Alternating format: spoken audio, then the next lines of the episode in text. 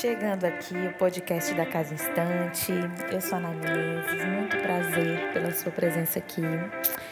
Como estão seu dia, sua noite, sua tarde, por onde você anda?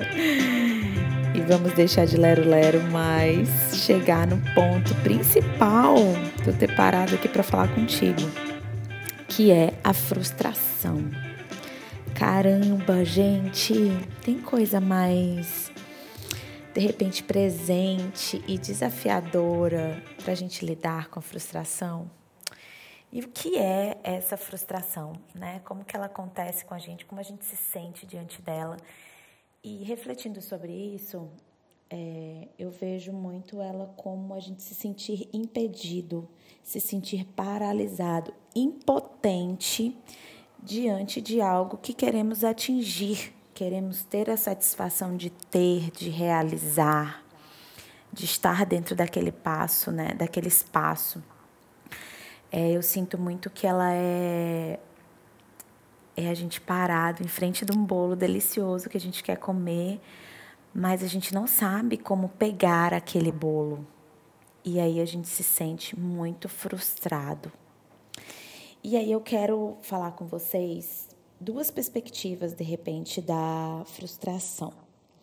Há quem se frustre, tenha uma experiência de frustração e se paralise, e há quem se frustre e veja a possibilidade e veja outros caminhos, e aquilo desafia a pessoa a agir de uma maneira mais inovadora, persistir mais uma vez, né? Gente, a frustração ela é muito importante. Sempre que a gente tem uma experiência, é, uma experiência desse tipo, eu sempre levo para o convite de que eu me coloco numa postura de aprender. O que, que isso aqui está querendo dizer para mim? O que foi que eu não vi? O que foi que eu não processei? Qual foi a ideia que eu não tive? Qual foi a leitura que eu deixei de fazer? Ou fiz equivocadamente, né? Então, ela tem que te provocar a um movimento. Eu vejo que muitas pessoas, na hora que se deparam com a frustração, e a frustração traz uma. Diz assim, ela diz assim para você: é, eu não sou boa o suficiente. Eu não sei fazer isso. Eu não sou capaz. E se a frustração dissesse para você: é outro caminho, é outra perspectiva, é outra interpretação ache.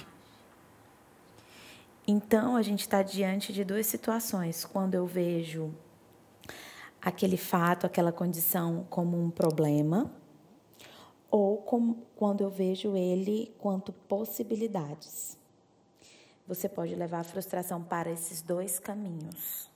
E tudo é um processo de aprendizado contigo a respeito de você, do nível de confiança que você se dá, do nível de credibilidade que você se coloca, o quanto você se permite expandir e sair da primeira resposta. Gente, é a vida dizendo para te provocando a ir além, a sair de formatos, a sair de fórmulas, a sair de uma zona de conforto onde você possa expandir o teu conhecimento e a tua capacidade. Nós não estamos aqui para cumprir só um checklist e fazer repetição. A gente está aqui para se experimentar, a gente está aqui para se olhar, a gente está aqui para entender a nossa perspectiva. E dentro disso, gente, trazendo para uma ideia de identidade, você nessa experiência está construindo a sua própria identidade. Identidade, gente, é uma vontade.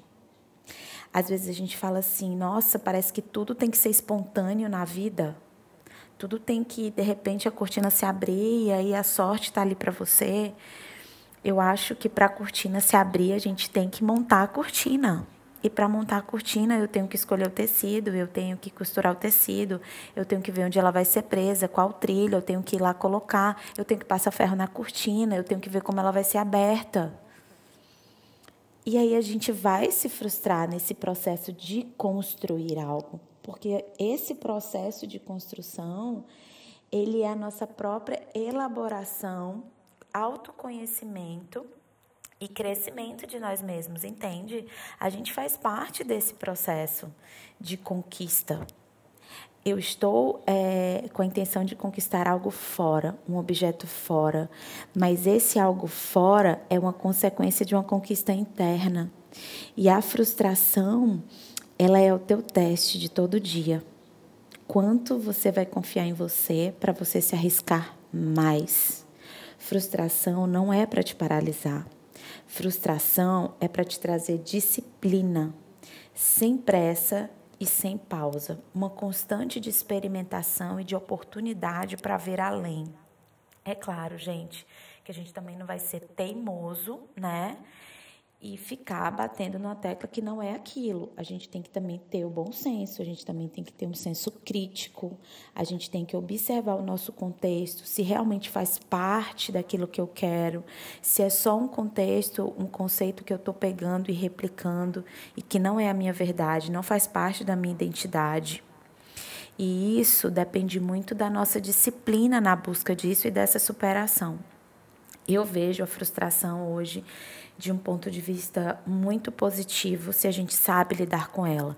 E dentro de um projeto de empreender, de se experimentar, de se expressar, de ser criativo, a frustração ela vem te capacitar numa experiência de confiança contigo e, de, e, e que você se coloque é, sempre numa experiência de disciplina e a disciplina, gente, é o que está mais perto da nossa essência. A gente está numa sociedade extremamente rotulada, extremamente formatada, é, em um ambiente de uma consciência de massa que é muito pequena, que é muito contaminado por pensamentos negativos, por baixa autoestima.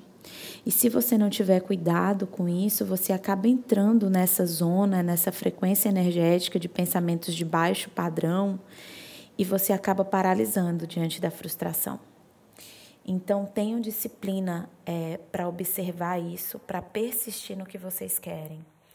E assim, saiam da ilusão de que as coisas, de repente, é, se fazem por um passe de mágica, sabe? Tem muita construção, tem muita tentativa, tem erro, mas sempre o contraponto disso, gente, é a superação. Quanto estamos nos superando, quanto estamos confiando no nosso processo e o quanto isso é importante, né? Para a gente chegar no objeto, no sonho, essa construção precisa passar por dentro. É inevitável. Então, a frustração é uma escolinha muito maravilhosa. Reflitam sobre isso. É um recadinho rápido, mas que posiciona você no lugar de liberdade, de autonomia, de escolha e de poder pessoal. Observem isso. Eu escolho persistir, eu escolho tentar de novo. Eu posso expandir o meu conhecimento. Então, saiam da primeira resposta e existem respostas maravilhosas dentro de vocês tente mais uma vez. Tá bom? Então, um beijo. Obrigado pela presença de vocês. Vamos ver se esse podcast tem mais constância, né, gente? É uma das metas que eu quero colocar aqui. É super desafiador, porque são muitas demandas, mas o podcast é uma das prioridades que eu quero dar, porque eu sou uma pessoa apaixonada por podcast, ouço muito e acho que o nosso conteúdo também tem relevância suficiente para estar nessa plataforma tão rica. Tá bom? Compartilhem, é muito importante compartilhar de vocês nesse empreendedorismo criativo. Vocês são pontes e possibilidade de que outras pessoas acessem conteúdos legais e de empoderamento, tá bom? Um beijo. Fiquem com muita alegria e tesão na vida. Tchau.